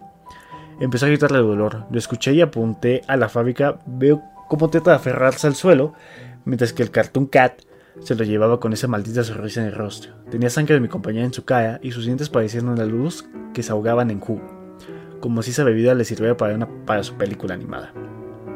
Escapé hacia mi casa. Llegué lleno de miedo. Sé que vendría por mí. No tardaría mucho. Escribí eso para que sepan el error que viví. Él no encontraría esto, pero sí mis colegas. Si están leyendo esto y vuelven a aparecer víctimas con esas peculiares torturas, ya saben quién es está interesante, ¿eh? Nunca, nunca había escuchado de este. Este es, sea, al parecer una especie de caricatura que de la nada, no se sabe cómo, pero se sabe que atravesó ese portal de la animación al mundo real. Y no es como Tommy Jerry en la película o quien engañó a Roger Rabbit. Buenos hermanos, buenos. Que haría una caricatura con poderes de animación en la vida real intentando hacer globos con animales, pero en vez de eso los destroza de forma horrenda. Todas las formas en las cuales uno podría deshacerse de él, pero solamente seguiría sin hacerle nada. Es una animación atrapada en esta dimensión. Pero le gusta. Le gusta muchísimo. ¿Por qué? La historia cuenta que Cartoon Cat fue uno de los los primeros bocetos para poder animar a los personajes de, eh, de animación de esos entonces. Creo que eh, creo que eh, la animación que la que estaba que se quería lograr era la del gato Félix, que este es un personaje real y fue hecho en 1919. Sin embargo, este boceto no terminó gustar, lo terminaron desechando, pero este gato de caricatura logró pasar este mundo y ahora se está vengando de cualquier persona. Simplemente es una criatura atroz. Si una vez lo ves en tus sueños, lo ves por ahí de reojo, ten mucho cuidado porque probablemente no salgas con vida de esto. Tal vez. Tal vez. Como dije, estas dos criaturas son parte de un montón de seres cósmicos que realmente no entendemos, simplemente no podemos llegar a entender la razón por la cual están aquí. Lo único que sabemos es que si están aquí, es que se acerca el fin. Sin embargo, vamos a buscar otra que pasa porque te quiero dejar la última. Porque no la entendí. ¿Hay otra? Sí, sí, sí, la última.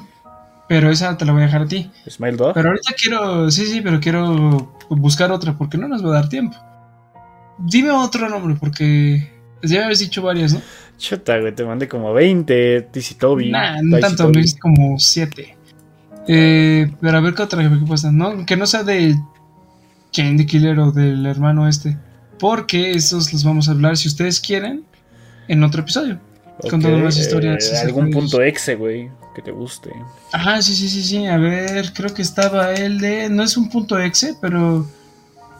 Eh, ah, pues vamos con un. Con un clásico, ¿qué te parece? Va. ¿Qué te parece acerca del Sonic? Uy, es bueno. Ajá. A ver, déjame lo busco aquí porque no me apareció. jeje. Eh, a ver, vamos a ver, vamos a ver. Aquí está. Vamos a hablarles acerca de un creepypasta muy muy famoso. Hasta yo jugué el, yo vi el juego con ¿quién lo jugaba? ¿Quién jugaba ese juego?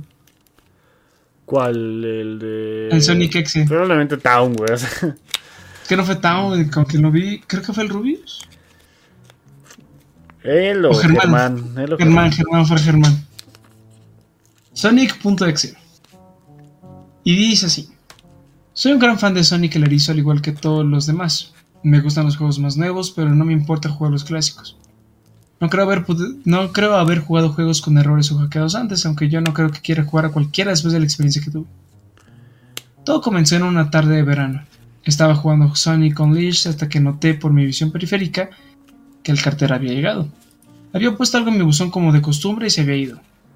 Detuve mi juego para ir a ver lo que tenía en el correo. La única cosa en el buzón eh, era una caja de CD para ordenador y una nota. Y revisé su contenido. Miré la nota y me di cuenta de que era de mi querido amigo Kyle, de quien no había tenido noticias desde hace dos semanas. Lo sé porque reconocí inmediatamente su letra. A pesar de todo, lo que me extrañaba era cómo se veía. Parecía todo mal escrito, áspero y algo difícil de leer. Como si Kyle estuviese teniendo dificultades para escribirlo lo hiciera, a- lo hiciera al aventón. Esto es lo que estaba en la nota. Tom, no puedo soportarlo más. Tuve que deshacerme de esta cosa de alguna manera antes de que fuera demasiado tarde y yo estaba esperando que lo hicieras por mí. No puedo hacerlo, él, él me está persiguiendo. Y si no destruyes este CD, él va a venir por ti también. Es demasiado rápido para mí. Por favor, Tom, destruye este disco olvidado de Dios antes de que venga después por ti también. Ya es demasiado tarde para mí. Destruye el disco, solo hazlo, pero que sea rápido. De lo contrario van a ocurrir muchas catástrofes. Ni siquiera juegues esta cosa, que es lo que él quiere. Solo destruyelo, por favor. Por favor. Kyle. Bueno, eso fue ciertamente raro. A pesar de que Kyle era mi mejor amigo y no lo había visto en dos semanas, no hice lo que me pidió. No pensé que era un simple disco de juego, que le podría hacer daño a alguien. Pues no, era ilógico. Después de todo era solamente un juego, ¿verdad? Vaya que me equivoqué en eso. De cualquier manera miré el disco y se parecía a cualquier disco CDR, común y corriente de ordenador. Excepto que tenía escrito de marcador negro las palabras Sonic.exe. Y era muy diferente a la escritura de Kyle lo que significaba que debió de haberlo conseguido de alguien más, como una casa de empeño por eBay o por algún otro lado. Cuando vi Sonic en la escritura del CD me emocioné por completo y me entraron muchísimas ganas de jugarlo, ya que como dije soy un gran fanático de Sonic. Subí a mi habitación y encendí mi ordenador.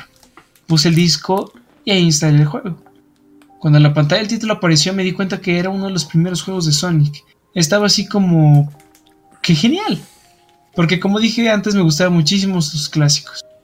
La primera cosa que observé diferente fue cuando apreté el empezar.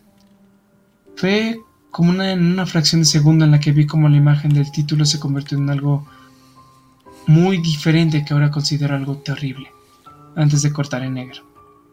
Me acuerdo perfectamente de la imagen que apareció en aquella fracción de segundo.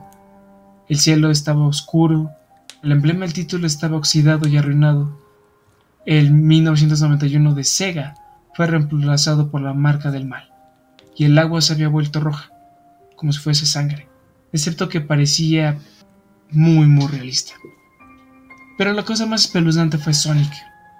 Sus ojos eran de un tono oscuro y sangriento con dos puntos brillantes rojos mirándome, y su sonrisa se había extendido muchísimo más de lo que él lo que debía, hasta el borde de la cara. Me molesté bastante cuando vi esa imagen, aunque me di cuenta de que era solo un problema técnico y lo ignoré. Después de cortar en negro, la imagen se mantuvo así por unos 10 segundos más o menos. Y luego otra cosa extraña sucedió. Apareció la selección de guardar archivos de Sonic the Hedgehog 3 Yo estaba como de... ¿Qué rayos?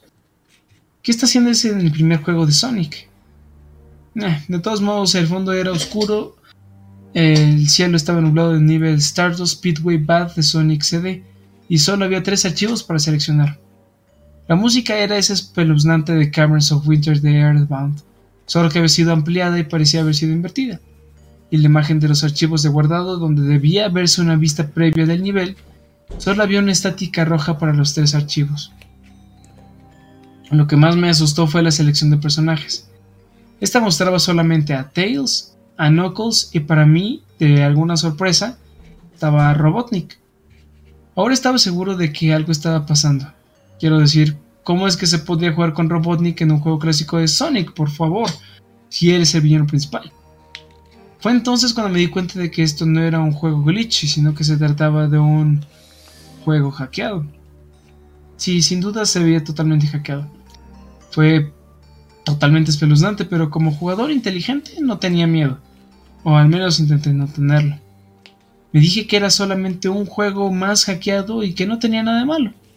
A pesar de todo, con una sensación terrible, escogí el primer archivo y elegí a Tails cuando lo seleccioné. El juego se congeló durante unos 5 segundos. Oí una risa escalofriante pixeleada que sonaba muy parecida a la del tipo Kefka de Final Fantasy, antes de pasar a negro. La pantalla permaneció en negro durante unos 10 segundos o más. Luego mostró el, título típico del nivel, excepto que las formas simples ahora un diferente tono rojo. El texto solo mostraba Heal, acto 1. La pantalla se desvaneció, el título desapareció revelando a Tales en Green Hill Zone de Sonic 1, aunque la música era diferente. Sonaba con una melodía pacífica y divertida. Después de todo, empecé a jugar e hice que Tails empezara a correr como lo haría en cualquiera de los juegos clásicos de Sonic. Lo extraño fue que mientras Tails corría por el nivel no había nada más que un terreno plano y unos cuantos árboles durante unos 5 minutos. Eso fue cuando la música comenzó a bajar en tonos lentos y profundos, muy lentamente a medida que seguía adelante. De repente vi algo y me detuve para ver lo que era. Era uno de los animales pequeños que yacían muertos en el suelo sangrando. Fue entonces cuando la música comenzó a disminuir.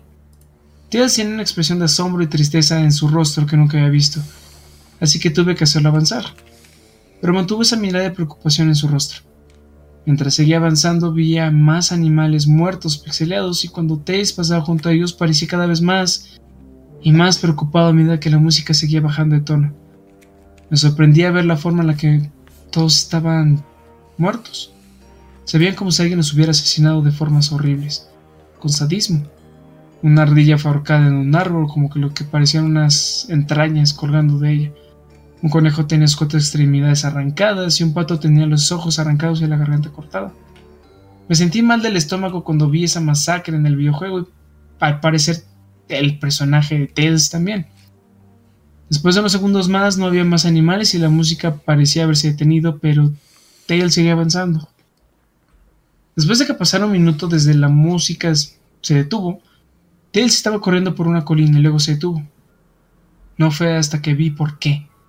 Sonic estaba allí, al otro lado de la pantalla con la espalda contra Tails con los ojos cerrados.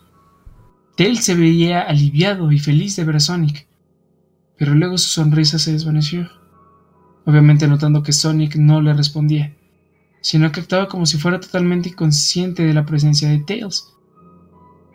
Tails caminó lentamente hacia Sonic y me di cuenta de que ni siquiera estaba tocando las, las flechas del teclado para hacer que se moviera, por lo que, estuvo de haber sido una escena de corte. De repente empecé a tener una sensación de creciente temor cuando Tails se acercó a Sonic para llamar su atención. Sentí que Tails estaba en peligro y que algo malo iba a suceder. Escuché unos débiles sonidos estáticos que iban en aumento mientras Tails no estaba más que unos centímetros de Sonic se detuvo y tendió la mano para alcanzar a tocarlo. Esa sensación de presentimiento en mi interior se hacía más fuerte y sentí la necesidad de decirle a Tails que se alejara de Sonic lo más pronto posible mientras la estática se hacía cada vez más fuerte. De pronto, en una fracción de segundo, vi los ojos, de Sonic abiertos, y eran negros con esos puntos brillantes de color rojo, al igual que la imagen del título. Cuando, cuando eso sucedió, la pantalla se volvió negra y el sonido estático paró. Se quedó en negro durante unos 7 segundos y luego un texto blanco apareció formando un mensaje diciendo, Hola, ¿quieres jugar conmigo? En ese momento yo estaba aterrado. Yo no quería seguir con este juego, pero la curiosidad se apoderó de mí cuando me llevaron a otro nivel con el título de Hide and Seek. Eh, sería... ¿Cuál sería la traducción en español de Hide and Seek? ¿Escóndete? ¿Corre y escóndete? Corre y escóndete. Esta vez estaba en el nivel de Angel Island de Sonic 3 y parecía que todo estaba en llamas. Tails parecía que tenía miedo en esta ocasión. En realidad, el videojuego me estaba mirando. El personaje me estaba mirando. Hizo gestos frenéticos hacia mí, como si quisiera salir de la zona en la que estaba lo más rápido posible. Estaba asustándome muchísimo esto. Quiero decir, Tails en realidad estaba rompiendo la cuarta pared tratando de decirme que lo sacara de allí. Así que presioné la tecla de avanzar lo más fuerte que pude y le hice correr lo más rápido que podía. Una versión pixelada de ese tema espeluznante cuando conoces a Shadow en el arc como Roboting de Sonic Adventure 2 estaba sonando cuando Tails caminaba a través de los bosques desolados, tratando de ayudarlo a escapar de lo que estaba tratando de vivir. De repente oí esa risa escalofriante de nuevo, esa risa diabólica. Justo después de que pasaran de segundos mientras ayudaba a Tails a correr por el bosque, comencé a ver destellos de Sonic apareciendo por todas partes de la pantalla, nuevamente con esos ojos negros y rojos. La música cambió a ese tintineo ahogado de suspenso cuando vi a Sonic detrás, detrás de Tails volando para atraparlo. Su vuelo era muy similar al de Metal Sonic en Sonic CD. Esta vez tenía una loca e intrigante sonrisa en su rostro. Parecía como si estuviese disfrutando el tormento que le estaba dando al pobre hasta que lo atrapó. De repente la música se detuvo y Sonic desapareció. Él se quedó allí y empezó a, a llorar durante unos segundos. La escena fue bastante molesta para ver y yo también tenía ganas de llorar. Pero luego Sonic apareció justo delante de Tails y Tails lo miró con horror. La sangre comenzó a bajar por aquellos ojos ennegrecidos de Sonic mientras su sonrisa crecía lentamente en su rostro, mientras el zorrito lo miraba con miedo. Yo no podía hacer nada más que mirar. Solo en una fracción de segundo de Sonic se abalanzó sobre Tails justo antes de que la pantalla se quedase negro. Se produjo un fuerte grito chirriante que solo duró unos segundos. El mensaje de texto regresó, solo que esta vez decía, eres demasiado lento. ¿Quieres intentarlo de nuevo? Y luego volvió esa espantosa risa. Estaba tan sorprendido por lo había pasado. ¿Acaso Sonic asesinó a Tails? No, él no podría haberlo hecho. Se supone que él y Tails son los mejores amigos, ¿no? ¿Por qué Sonic haría eso? Me llevé una sorpresa mayor cuando regresé a la selección de personajes. El archivo guardado que tenía Tails era diferente. Él ya no estaba en la misma caja, pero en la pantalla del televisor sí, que estaba parpadeando con esa estática roja. La expresión de Tails me dio miedo. Sus ojos eran negros y sangrientos. Su pelaje naranja había cambiado a negro y tenía una expresión de angustia en su rostro. Tratando de ignorarlo, elegí a Knuckles a continuación. La risa volvió de nuevo y la pantalla se cortó a negro otra vez, y permaneció así por otros segundos. Él decía él decía a nivel, no puedes correr. Realmente me asusté ahora, realmente no podía decir si se trataba de un problema técnico, un truco, un hack algún tipo de juego hecho por broma de una forma retrocida, o cualquier cosa realmente, pero a pesar de mi miedo a lo que pasó después, seguí jugando. Qué imbécil. El siguiente nivel se veía muy diferente. Tenía el suelo de la Scrap Brain Zone, pero el fondo del cielo parecía del menú principal. Tenía el oscuro cielo nublado rojizo, pero fue la música que más me aterró. Sonaba como el tema de Gigas justo después de vencer a Pokey en Earthbound. También me di cuenta que Knuckles parecía estado al igual que Tails lo hizo anteriormente, aunque no tanto, más bien parecía un poco nervioso. Rompió otra vez la cuarta pared al igual que Tails y parecía que no estaba seguro de continuar, pero igual lo estaba moviendo de todas formas. Corrió por el camino recto en ese nivel oscuro y mientras lo hacía, la pantalla empezó a parpadear en una estática roja un par de veces y luego esa risa volvió a aparecer. Luego de unos segundos de correr me di cuenta que varias manchas estaban en el suelo metálico. manchas rojas. Sentí una creciente sensación de miedo otra vez porque estaba pensando en que algo le iba a pasar a Knuckles. Me he confundido de cómo es que un videojuego me puede preocupar tanto, cómo es que un videojuego me puede asustar de forma tan horrible. Me dio náuseas caminar por ese camino manchado de sangre, pero me mantuve firme. De repente, mientras Knuckles corría, Sonic apareció justo detrás de él, con esos ojos negros y rojos, y luego delante, y la estática apareció de nuevo. Cuando la estática desapareció, se mostró una pantalla negra con un texto que decía: Te encontré. Ahora estaba totalmente asustado. ¿Cómo es que Sonic encontró a Knuckles? ¿Qué es lo que estaba pasando? De todos modos, la estática regresó y luego volví a nivel. Knuckles parecía que estaba entrando en pánico. Sonic no se encontraba por ningún lado. Y se escuchó el agudo chillido del jefe final de Silent Hill. ¿Era esta una especie de batalla de jefe con Sonic? Tenía la esperanza de que no lo fuera, sinceramente. De repente Sonic apareció justo detrás de Knuckles lo que parecía ser una pixeleada nube de humo negro, que minaba de un lado hacia otro sin poder oír. Esa risa terrible apareció de nuevo. Knuckles estaba entrando en pánico aún más, incluso sentí que me estaba volviendo loco. Sonic está prácticamente jugando con nosotros. Estaba jugando con un juego mental retrocido y enfermo mental conmigo y Knuckles. Otra escena se produjo en la que él cayó de rodillas y se agarró la cabeza llorando. Sentí su terror, su agonía. Sonic nos estaba realmente llevando a la locura. Y luego, en una fracción de segundo, Sonic se abalanzó contra Knuckles y la pantalla oscureció con otro grito chirriante, que se prolongó por lo menos tres segundos. Apareció otro mensaje y apareció tantas almas con las que jugar y tan poco tiempo. ¿Estás de acuerdo? ¿Qué es lo que estaba jugando? En serio, ¿qué es lo que estaba pensando? Empecé a pensar. ¿Sonic en realidad estaba tratando de hablar conmigo a través del juego? ¿El juego me está hablando realmente? Pero yo estaba demasiado asustado para pensar en eso, no sabía qué es lo que estaba sucediendo. Regresé al menú principal y esta vez la segunda caja de los archivos tenía Knuckles en la pantalla de su televisor. Igual de una forma muy macabra como lo estaba con Tails. Y no podía creerlo, sentía que esos eran personajes reales atrapados en esas pantallas de televisión. Pero no podía caber eso en mi cabeza.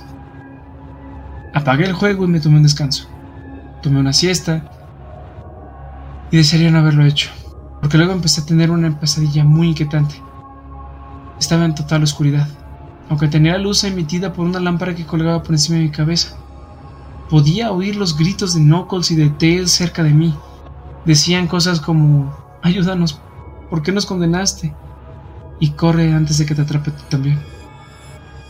Sus gritos se extinguieron cuando escuché a Sonic, su risa sonaba muy parecida a la risa retorcida de Kefka. Es muy divertido jugar contigo, al igual que con tu amigo Kyle. Aunque él no duró mucho. ¿Cómo es que esto me... ¿Cómo es que está hablando de Kyle? Estaba asustado y miraba a mi alrededor para encontrar el origen de la voz. No pasará mucho tiempo hasta que te unas a ella, todos mis amigos. Lo vi caminando hacia mí, vacilante y en varias direcciones. No puedes correr, chico. Estás en mi mundo ahora, al igual que los demás. Cuando me agarró vi su rostro ensangrentado, sus ojos negros y rojos y su inquietante sonrisa. Y me desperté con un sobresalto. Yo creo que hasta ahora le voy a dejar, ¿no? Porque está demasiado larga esta cosa. Sí, si quieres, sí, sí, sí. Me parece. Sí, sí, sí. sirve. Va, va, va, va. Es que te, te uno larguillo, era la verdad, ¿para qué te miento? Pero está, está, verdad bueno, es- estuvo bueno, estuvo bueno. Sí, sí, sí, ¿eh? Mm, No había leído nunca el... Había jugado el este de Sonic Excel, la verdad. Con mi computadora del gobierno. Pues vi a alguien que estaba jugando este ah, va, lo voy a jugar. Incluso cuando ahí abrías el archivo y decía no lo abras. Pero decía, ah, No digas y sigo vivo. Y ahí te lleva la verga, ¿no? Así que aparece Sonic así como de ¿qué dijiste, morro? Co- co- Como que, que de qué? Sale Vamos a ver una película. Ese güey. Este, pues bueno, todos sabemos que el perro es el mejor amigo del hombre, ¿no, amigo mío? Claro, claro. Y que los huskies son unos perros muy bonitos. Mm, Sí, yo quería un husky antes. Me moría por un husky, pero porque a una niña que le gustaba tenía un husky y decía, ay, me gustan los huskies. Yo sí, Neta, a mí, A mí también, eh, qué casualidad. Exacto, casémonos. Ese güey. Sí, sí, está- son bonitos cuando tienen ojos de color diferente. Es que casi siempre sus ojos son de un color muy suave, por decirlo. No sé, están A mí me gustan porque me obsesioné con la película de Baldo. Y yo pensé que Baldo era un husky, pero no, es un lobo. En exclusiva, a Fernando le gustan los perros. Los perros que le voy a echar a mi morra. Sale pues, pues todos la conocemos, es una muy famosa. Yo no me acuerdo mucho de ella, o sea, sí me acuerdo, pero pues no me acuerdo muy bien de la historia. Pero empezamos con Smile Bug. Existe una imagen que desde hace algunos años ha estado dando vueltas por internet. Se trata de un archivo conocido como Smile.dog, el cual nadie sabe de dónde salió o de quién tomó en primera instancia la fotografía. Que tiene pésima reputación. Muestra la cara de un perro sonriente dentro de una habitación oscura con las huellas dactilares ensangrentadas de una mano encima. Aunque la expresión del animal es lo más inquietante. Escuché hablar de Smile.dog. Mientras aún me encontraba en la universidad, por ese entonces ya se hablaba de las extrañas circunstancias en que habían muerto las personas que se habían tropezado con tan insólita foto. Recuerdo que ya estaba precisamente preparando un pequeño reportaje escrito sobre el caso.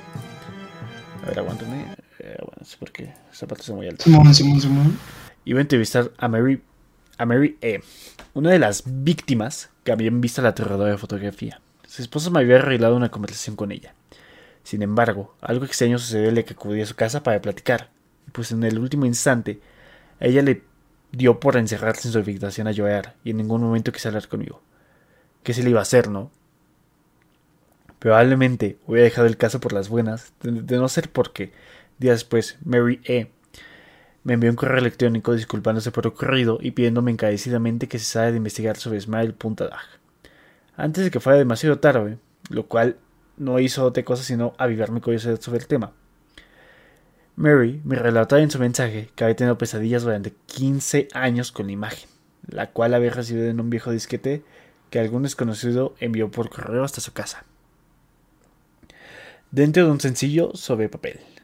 En el mensaje en sus pesadillas no dejaban de repetirse, riégalo. Pero por 15 largos años ella se había negado a esparcir la imagen, atormentada por sus pesadillas y las muertes de otros. El misterio en torno a Smile.dog era inquietante. Días más tarde, el esposo de Mary me contactó para informarme que ella había cometido suicidio. Me estremecía al oír la noticia. Pues además de lidiar con la muerte de su mujer, aquel buen hombre había encontrado el disquete con el que había empezado todo. Al quemar el dispositivo, había escuchado como si algo si se haya, como si en algún lugar de estar quemando un simple disquete lo estuviese haciendo con alguna especie de animal. Hasta ahí había llegado mi flamante investigación.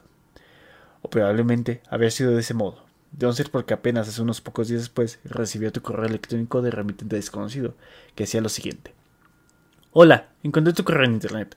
En tu perfil mencionabas que estabas buscando información acerca de Smile.dog. La verdad es que yo descargué la imagen y es tan mala como dicen. Pues un XD. Te mando una copia. Riégalo. No he dejado de pensar en ese archivo. Pienso en Mary E.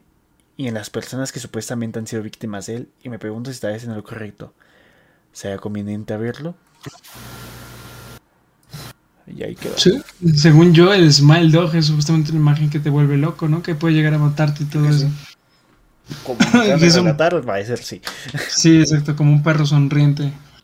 Supuestamente. Que según esa imagen ni siquiera es la real, porque la real sí, sí te mata. Si mata y envenena. Mm, Sangre, sangre y muerte. Bueno, Y antes de acabar, gente, porque realmente es más como un tema de nostalgia. Se siente muy bonito volver a recordar ese tipo de cosas. Es más, quizás hasta en algún momento, cuando estemos en un live, ahí reaccionemos a videos de antes. De batallas de rap del friquismo. Slenderman contra. Jeff. Sí, es God, God, God. Sí, o las de Godzilla, vato. No ¿Ya está ¿Escuchaste la de Kong contra Godzilla? Es buena. Sí, por, como dice el Eminem en la canción, porque puede ser un king cuando puede ser un god. Pero bueno, ¿qué te parece si terminamos con unos cuantos datos curiosos? A ver, amigo mío, platícamelos.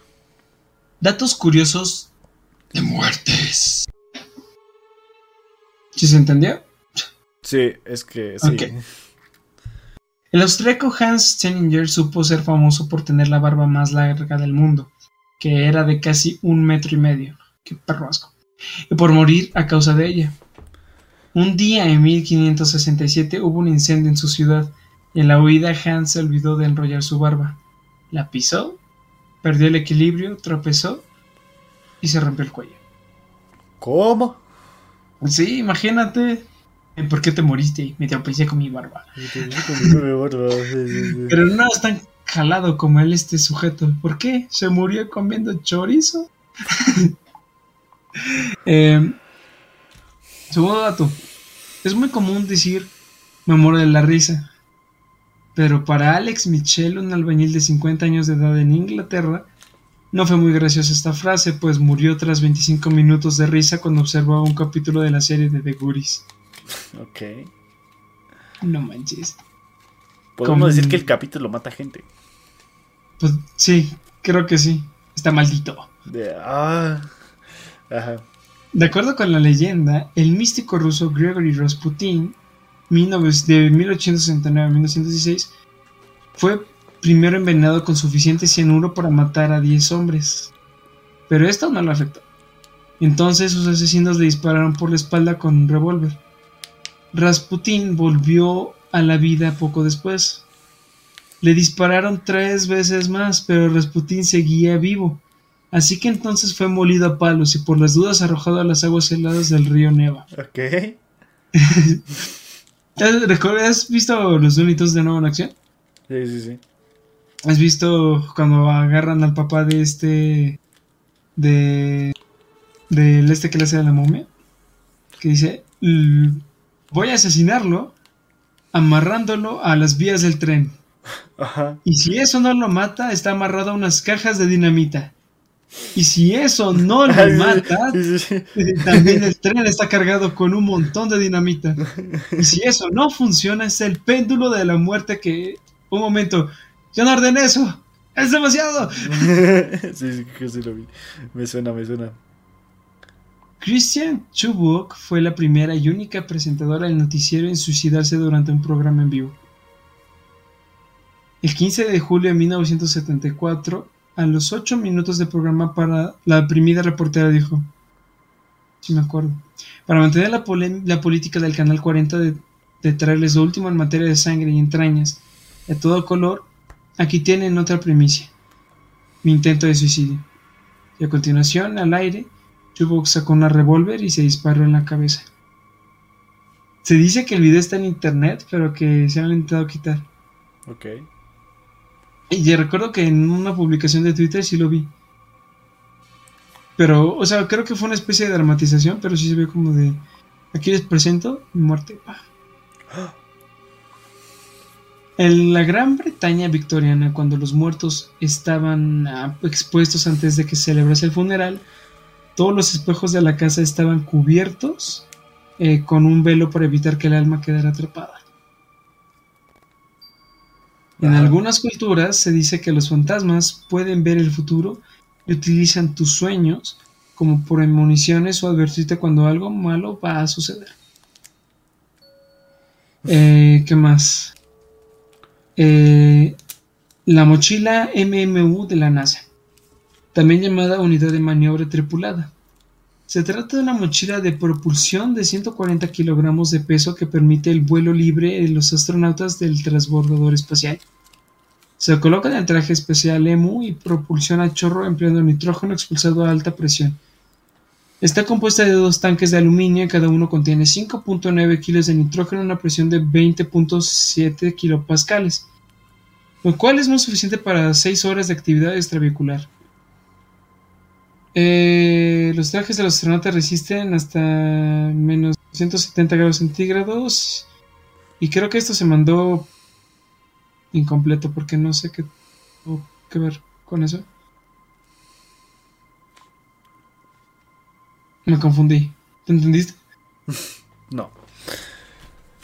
Pero. No. Pero bueno, si alguien lo entendió, pues ahí en contexto. De todas formas, los demás están muy, muy interesantes. y a ver qué más podemos decir, vato.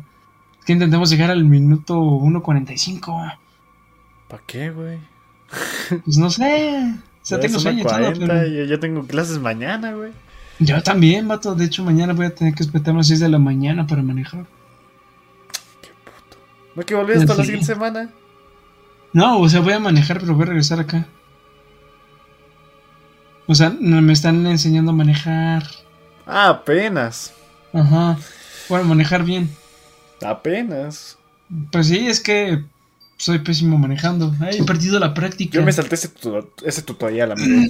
Te lo recomiendo. Yo estaba, yo estaba pensando en saltarme el tutorial, pero si quiero el auto, necesito tomarlo. Es que yo no, yo no hackeé el, yo no lo hackeé. Mm, Entonces ahí falló algo, pero bueno, ajá. No, pero bueno, vente. Yo creo que hasta ahorita terminamos un poco temprano. Quizás hubiéramos investigado una creepypasta un poquito más y hecho, creo que el de Sonic tomó muchísimo tiempo, ¿eh? Sí, el de Sonic tomó mucho tiempo, esto, pero Ah, sí. bien para rellenar un poquito más el capítulo. Sí, exacto. Después a la siguiente Arturo investiga las creepypastas que nos faltaron. En efecto, yo creo que lo voy a investigar mejor yo, ¿ah? Va. Pero, pero eso va a ser hasta el siguiente mes, ¿eh? Sí. bueno, si quieres hacerlo de una vez, adelante. Me ahorras un buen. Pero ahora sí, gente, esperemos que les haya gustado este episodio. Realmente lo hicimos con una especie de nostalgia para empezar un poquito el año, animados y con muchísimas ganas de seguir creciendo. Eh, si les llegó alguna especie de nostalgia, de recuerdo bonito, de, ah, sí, las creepypastas me iniciaron en el mundo del terror y todo, o ya lo que sea, mándenos sus comentarios, denle, eh, no sé, síganos y todo eso. Ahorita ya es muy tarde, estoy súper cansado, así que no sé qué estoy diciendo. Arturo, por favor, ayúdame. Este, pues bueno, gente, como ya saben, estamos en Spotify, Apple Music, Google Podcast, Apple Podcast, todas las plataformas de podcast disponibles hasta el momento.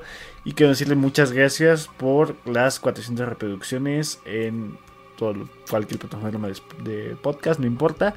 Muchísimas gracias a todas las personas que nos han estado apoyando desde México principalmente después Estados Unidos, después España, Colombia, Alemania, Alemania, Chile, Brasil, Guatemala, República Dominicana, El Salvador, Perú, Argentina, Ecuador y Uruguay. Muchísimas gracias a todas las personas. Y si me falta alguna otra, a lo mejor pues aquí no la tengo, pero aún así muchísimas gracias a todos y a todas, este, hombres, mujeres, lo que seas, este, así tengas 17 años o tengas más de 60, muchísimas gracias por darnos tu apoyo y muchísimas gracias por todo. Ah, sí, también para terminar. Los trajes de esos, los astronautas se resisten hasta menos 270 grados centígrados, que es el frío espacial, y también resisten 1260 grados centígrados, que es el calor que se produce al entrar a la atmósfera terrestre. O sea que si quisiéramos comprarnos un traje espacial, podemos ir fácilmente a la Antártida o al desierto y no nos pasa nada. Bueno, no sé qué, no creo que funcione así, pero igual. Así que gente, muchísimas gracias por estar con nosotros. Eh, esperamos el siguiente martes o miércoles de, para nuestro siguiente episodio, que quién sabe qué va a ser, probablemente del océano, que ya tengo muchísimas ganas de hablar de eso, y aterrarlos y meterlos a mi fobia. O no sé, de cualquier cosa, simplemente esperemos si tengan, te- estén acompañados con nosotros, esperemos que les haya gustado este contenido. Y pues vamos a intentar acercarnos muchísimos más. Ya tenemos preparado divulgar así en toda esta parte nuestro programa, pero pues cosa de que nos den luz verde y producción. Sí, cuando nos digan, nosotros listísimos ya. Exacto, exacto. Este, es que hay más personas antes de esto, ¿no? Que, solamente exacto, somos exacto. nosotros dos. Ah, No, no, no, pues, no, o sea, hay muchísima gente, de verdad. Así que muchísimas gracias y los vemos en la siguiente semana. Yo fui Janfer, eh, sí, fui Jan Fernández, Janfer. Este fue Arturo 1936. Ajá. Y nos vemos en un siguiente capítulo de Necratlas. Tengan una muy bonita noche. Y les hablamos desde el otro lado de la pantalla. Adiós, amigo mío, cuídate mucho. Nos estaremos viendo la siguiente semanita. Adiós, hermano. Cuídate. Feliz inicio de clases. Oh. Ok. no sé por qué salió ahí de una, pero bueno, muchísimas gracias a todos. Muchas gracias, medio sí, por haber estado aquí. Y pues bueno, a todos los demás, no sé quién esté. Creo que Nico faltó, pero bueno, también mi mod. Faltó un poquito de gente aquí, pero pues bueno, ni modo lo estaban viendo en cuando lo suban mañana. Mañana lo suben en la mañana, así es que, pues, de que es que cómo te llamas, me llamo tal, ahí pues me hago pato y pues bueno. Así que cuídense mucho, nos estaremos viendo mañanita. Yo los dejo con cancioncitas, como siempre, porque en efecto también somos radio. Cuídense mucho, nos vemos mañana y los dejo con esta pieza titulada Ah, no sé. Se puse todo. Chao.